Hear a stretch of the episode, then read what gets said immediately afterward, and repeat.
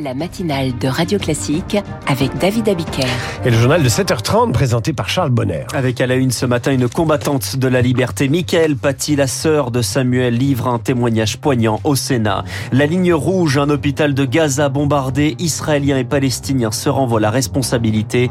Et puis le tarif des complémentaires santé va augmenter l'an prochain. Et après ce journal, Joe Biden en Israël, pourquoi fait-il le déplacement? Explication de Christian Macarian dans l'écho du monde. 8h moins quart, c'est un hasard, mais le film Rabbi Jacob a 50 ans aujourd'hui. Le journal imprévisible vous raconte son étonnante histoire. Citroën se lance dans la voiture électrique pas chère. C'est le décryptage de David Barrault qui vous met au courant.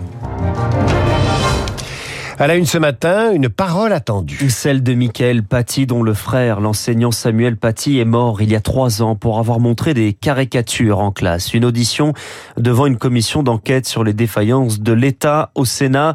Une parole rare, Lauriane Toulmont, cinq jours après l'assassinat d'un autre professeur, Dominique Bernard, à Arras. C'est la première fois qu'elle révèle son visage aux caméras. Je dédie ce texte à monsieur Dominique Bernard. Sa voix est blanche, mais la colère gronde. Juste un visuel à l'Institut médico-légal ma réaction première a été de dire ce n'est pas lui. Je crois que je ne voulais pas que ce corps meurtri soit celui de mon frère. Michael Paty, la quarantaine, infirmière anesthésiste de profession, devenue malgré elle spécialiste de l'éducation nationale et combattante de la laïcité. J'en veux à ces éternels adeptes de l'idéologie du pas de vaguisme, ce qui conduira mon frère à être livré seul en pâture à la mouvance islamiste. Les collègues de Samuel Paty, les ministres de l'Éducation nationale, de la Justice et de l'Intérieur, Michael Paty règle ses comptes. C'est pas par euh, plaisir que je viens ici, c'est contraint et forcé. Moi, j'ai besoin de vous. Les sénateurs ne cachent pas leur émotion. C'est euh, évidemment le cœur lourd qu'on vous écoute. Je dois vous avouer mon, mon émotion et ma honte aussi à votre discours que j'ai trouvé d'une force extraordinaire. Des voix comme la vôtre sont des électrochocs qu'il faut entendre. De quoi convaincre Laurent Lafont d'aller au bout de sa mission parlementaire. Le sénateur centriste est le co-rapporteur de la commission d'enquête. Les écoles sont devenues des cibles pour les intégristes islamistes. Le combat, il n'est pas terminé malheureusement. Le rapport du Sénat est attendu pour janvier ou février prochain. Et dans ce dossier, fin novembre, six mineurs seront jugés par un tribunal pour enfants pour leur rôle dans l'assassinat de Samuel Paty. La date du procès de huit adultes n'est pas encore fixée. Dans ce contexte, Gabriel Attal lance une enquête sur la sécurité des établissements scolaires, des portiques, des caméras, des policiers. Les solutions sont nombreuses, plus ou moins pérennes et coûteuses. En tout cas, depuis lundi, on tente de renforcer les contrôles. C'est le cas au lycée Jean-Pierre Timbaud à Aubervilliers, c'est le reportage de Julie Droit. bien les sacs. Les élèves se tiennent devant l'imposante grille en métal du lycée professionnel, leur carnet scolaire dans une main, leur sac ouvert dans l'autre.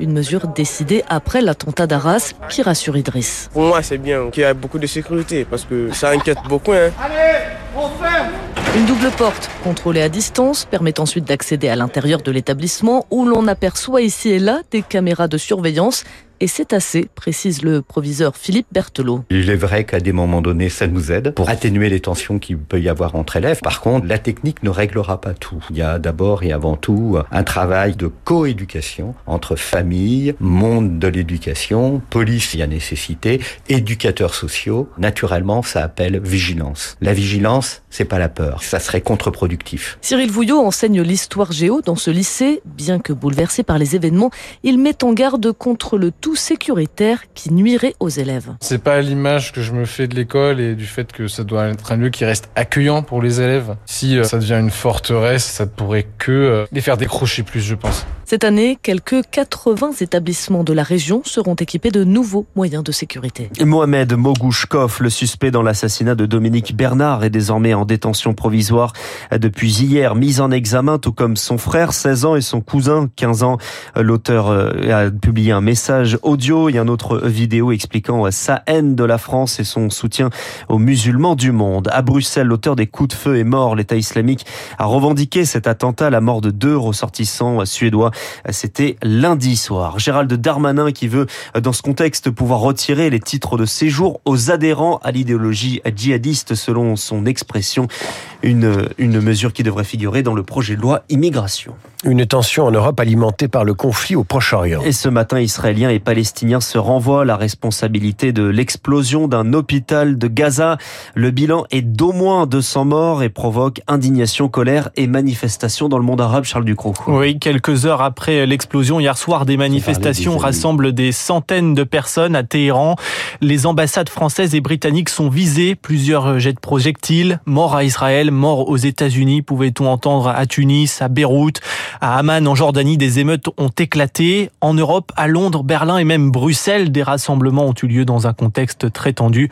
Et les contestations pourraient se multiplier. Ce mercredi doit être une journée de colère, demande le Hezbollah libanais, allié du Hamas. Et une réunion du Conseil de sécurité de l'ONU à la demande notamment de la Russie a lieu aujourd'hui. Charles, le, bombardement complique aussi l'initiative diplomatique de Joe Biden. Oui, le président américain en visite aujourd'hui à Israël, en Israël, qualifié par la Maison Blanche de Paris immense. Premier revers, un sommet consacré à Gaza annulé au dernier moment par la Jordanie. Mais Joe Biden maintient son voyage. Il devrait rencontrer des familles d'otages, mais aussi s'exprimer depuis Tel Aviv pour réclamer, entre autres, l'ouverture de la frontière avec l'Égypte. Charles Ducron, on y revient avec euh, Christian Macarian juste après ce journal. 7h36 sur Radio Classique. Il faut tomber malade avant le 1er janvier 2024 car se soigner va coûter plus cher l'an prochain. Oui, les complémentaires envisagent d'augmenter les tarifs. L'an prochain, une nouvelle fois, le cabinet Adactis parle d'une hausse de 11%. Les mutuelles, assureurs et organismes de prévoyance répercutent sur les clients les dépenses nouvelles au paliers. La population vieillit, la rémunération des soignants augmente. Résultat, les dépenses globales de santé progressent cette année encore. Mais leur répartition évolue aussi. Depuis dimanche, l'assurance maladie ne rembourse plus que 60% des soins dentaires contre 70% jusqu'ici. Les mutuelles payent la différence pour un coût estimé à 500 millions d'euros. Nous n'avons pas le choix. Nous devons présenter un budget à l'équilibre, justifie la mutualité française. Les organismes vont donc répartir 100% de cette dépense sur leurs clients avec des hausses de tarifs plus importantes pour les contrats collectifs dédiés aux entreprises. Les complémentaires espèrent peser lors du débat sur le projet de loi de financement de la sécurité sociale qui s'ouvre mardi dans l'hémicycle.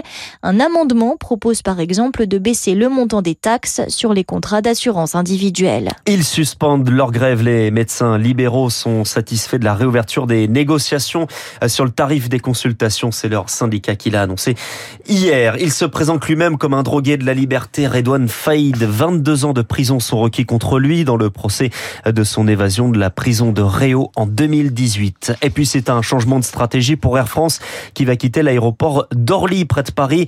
Un départ progressif pour recentrer ses vols plus au nord, à Roissy notamment, vers les Antilles. L'annonce détaillée sera faite dans la journée aux salariés par la direction. Prochain journal à 8h, vous vous revenez à 8h30 pour le des titres, Charles. À suivre l'écho du monde. Joe Biden est en Israël aujourd'hui. Pourquoi fait-il le déplacement si vite dans un contexte aussi chaud? Les explications de Christian Macarian dans un instant. Radio Classique 7h38.